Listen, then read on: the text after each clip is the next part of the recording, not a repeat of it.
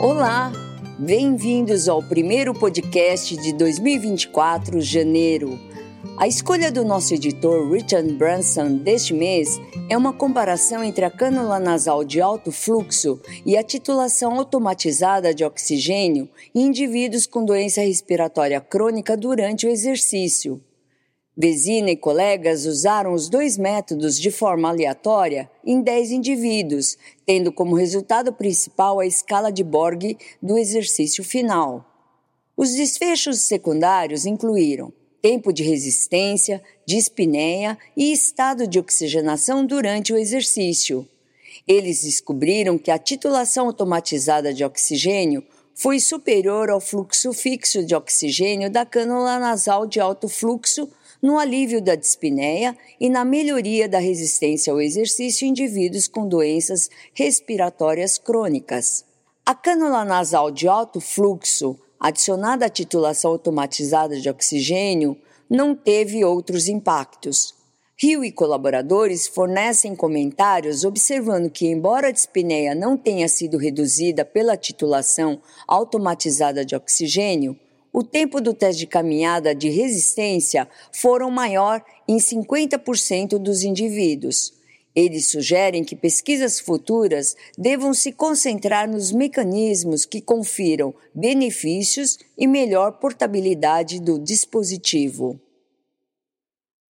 Em outro trabalho, Highbrecht e colaboradores realizaram uma revisão retrospectiva de estubações não planejadas, as chamadas estubações acidentais em pacientes com trauma. O rastreamento prospectivo de estubações não planejadas foi realizado como parte de uma iniciativa de qualidade de serviço. Eles descobriram que os indivíduos estubados acidentalmente eram mais frequentemente do sexo masculino, mais jovens e tinham maior tempo de internação hospitalar e tempo de internação na UTI. Os fatores que contribuíram para estubações acidentais incluíram etiologia do trauma, mecânica e fornecedor. Eles relataram que estubações acidentais diminuíram com a educação e o rastreamento de eventos e que a autoestubação estava associada a menos resultados negativos. Baker e Lenz discutem a importância da prevenção de estubações não planejadas e fornecem uma visão geral dos métodos para relatar os resultados de iniciativas de qualidade de serviço num editorial de acompanhamento. Eles concordam com Highbrecht e colaboradores que relatos atualizados em tempo real, empregando uma combinação de gráficos de controle estatístico de processos, revisão oportuna e feedback, podem reduzir as taxas de estubações acidentais ou estubações não planejadas. Garneiro e Chatburn descrevem um estudo de bancada dos ajustes automáticos do tempo de apneia usando o Alt Mode em uma variedade de frequências respiratórias definidas. Garneiro e Chatburn observaram tempos de apneia entre 3 e 12 segundos, dependendo da frequência respiratória mandatória e da contagem de respirações espontâneas. Esses valores ficaram dentro de 2% dos valores esperados. Garneiro e Chatburn também descobriram que Auto Mode permitia uma frequência respiratória espontânea inferior ao esperado. Letourneau e Ockler fornecem um editorial de acompanhamento observando que a crescente sofisticação dos ventiladores e o uso de controle de circuito fechado aumentam a importância de compreender a operação dos ventiladores usados à beira do leito. Isso também destaca a importância do terapeuta respiratório no trabalho à beira do leito. Nitumenopoulos e colegas estudaram o impacto da oscilação torácica de alta frequência na ventilação mecânica em um modelo de laboratório. Ventilação invasiva foi aplicada a um manequim. A oscilação torácica de alta frequência resultou em falso acionamento do ventilador e aumentou a frequência respiratória em até sete vezes. Essas alterações também resultaram em um viés de fluxo associado ao movimento das secreções das vias aéreas. Como oscilação torácica de alta frequência não tem evidência para uso em pacientes com ventilação invasiva, esses efeitos adversos sugerem que essa técnica seja usada apenas em ambiente de pesquisa. Wang e colaboradores compararam o treinamento muscular inspiratório aos cuidados habituais em indivíduos submetidos à lobectomia torascópica por câncer de pulmão. Os indivíduos que receberam treinamento muscular inspiratório progressivo tiveram aumento dos volumes pulmonares um mês de pós-operatório, menor tempo de internação hospitalar e remoção mais rápida dos drenos torácicos. No entanto, não houve diferenças na ocorrência de atelectasias e de pneumonia pós-operatória. Halacei e colaboradores realizaram um estudo retrospectivo de indivíduos com Covid-19 e SARA para determinar as taxas de reintubação e os fatores associados à reintubação. Em um estudo em único centro, a taxa de reintubação em 114 pacientes foi de 32%. Halacei e colaboradores descobriram que doses mais altas de midazolam e de fentanil e pontuações mais altas no Apache 2 foram independentemente associadas à reintubação, enquanto que idade avançada, sexo masculino e indivíduos com delírio foram independentemente associados a maior mortalidade.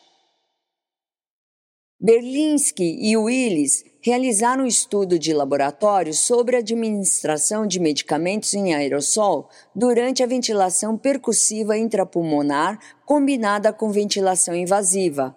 Eles variaram o teste de complacência pulmonar, tipo de respiração, tamanho do tubo endotraqueal e configurações de ventilação percussiva intrapulmonar. A quantidade de salbutamol foi mensurada pela coleta de gás na ponta do tubo endotraqueal e quantificada por espectrofotometria. Os principais contribuintes para a administração de salbutamol foram tempo de abertura do adaptador e as configurações de ventilação percussiva intrapulmonar. Berlinski e Willis concluíram que a administração de medicamentos em aerossol é ineficiente e não deve ser considerada confiável ao se usar ventilação percussiva intrapulmonar combinada com ventilação invasiva. Georges e colega realizaram um estudo prospectivo em indivíduos com síndrome de hipoventilação por obesidade estável tratados com ventilação não invasiva noturna. Georges e colegas mensuraram a oximetria diurna a capnografia, a gasometria arterial e a pressão de CO2 transcutânea em 32 indivíduos para avaliar a hipoventilação residual. Cerca de 50% dos indivíduos apresentaram gasometria e oximetria diurna normais. Um terço demonstrou que a pressão transcutânea de CO2 estava elevada. Georges e colaboradores sugerem que o monitoramento contínuo da pressão transcutânea de CO2 melhora a detecção da hipoventilação residual em comparação com a oximetria e a gasometria arterial. Lu e colegas realizaram um estudo retrospectivo de sete anos, incluindo 175 indivíduos que necessitaram de traqueostomia e os separou em dois grupos: traqueostomia precoce e traqueostomia tardia. O grupo traqueostomia precoce foi definido como sendo traqueostomia antes do sétimo dia e a tardia como após o sétimo dia. A correspondência de escala de propensão 1 para 1 foi usada para corrigir as características basais entre os grupos de traqueostomia precoce e o grupo de traqueostomia tardia. O desfecho primário foi a incidência de pneumonia associada à ventilação mecânica entre os grupos. O grupo traqueostomia precoce apresentou menor incidência de pneumonia associada à ventilação mecânica e menor tempo de internação hospitalar. Também apresentou maior número de dias sem sedação, sem ventilador e fora da UTI. Miller e colegas realizaram um estudo retrospectivo de suporte respiratório não invasivo em pacientes pediátricos de UTI com peso menor que 10 quilos. Definiram a priori o suporte como terapia planejada ou terapia de resgate. Em 51 crianças, a ventilação não invasiva foi utilizada em 61% dos casos e a CPAP em 39% dos casos. Suporte planejado pós-estubação foi fornecido em metade dos indivíduos. As taxas de reintubação foram maiores no grupo de terapia de resgate com acidemia, com maior necessidade de fração inspirada de oxigênio e com configurações elevadas de ventilação. Lambrinos e colegas estudaram o impacto de um curso de educação online sobre insuflação e insuflação mecânica na confiança e competência do cuidador. O material educativo revisou componentes teóricos e práticos e foi projetado para levar seis horas para ser concluído. Os fisioterapeutas e os terapeutas respiratórios foram randomizados para o grupo de intervenção que teve acesso à educação ou para o grupo de controle que não recebeu educação. Eles administraram questionários iniciais e pós-intervenção usando escalas visuais analógicas, sendo os resultados primários a confiança na prescrição e a confiança na aplicação da insuflação e insuflação mecânica. O grupo intervenção teve uma melhora significante na escala analógica após o período de educação. Os autores concluíram que o acesso a um curso de educação online baseado em evidências melhorou a confiança na prescrição e na aplicação da insuflação e insuflação mecânica. Molano Franco e colaboradores realizaram um estudo de corte prospectivo de indivíduos com Covid-19 e SARA recebendo cânula nasal de alto fluxo em hospitais em altitude, 8.500 pés. As configurações da cânula nasal de alto fluxo e as trocas gasosas foram avaliadas ao longo do tratamento. Molano Franco e colegas determinaram que um índice ROX maior que 4,88 previu falha da cânula nasal de alto fluxo em altitude. A fração inspirada de oxigênio elevada na admissão, maior que 80%, também esteve associada à necessidade de intubação orotraqueal. Eles recomendaram a modificação do índice ROX para ambientes de grande altitude. Lopes de Novaes e colegas fornecem um breve relato sobre o uso da tomografia de impedância elétrica para comparar métodos de titulação da PIP em indivíduos com Covid-19 e SARA. Em outro estudo, Lelouch e colaboradores fornecem um breve relato sobre o impacto da marca do oxímetro nas metas da saturação periférica de oxigênio e nos requisitos de fluxo de oxigênio.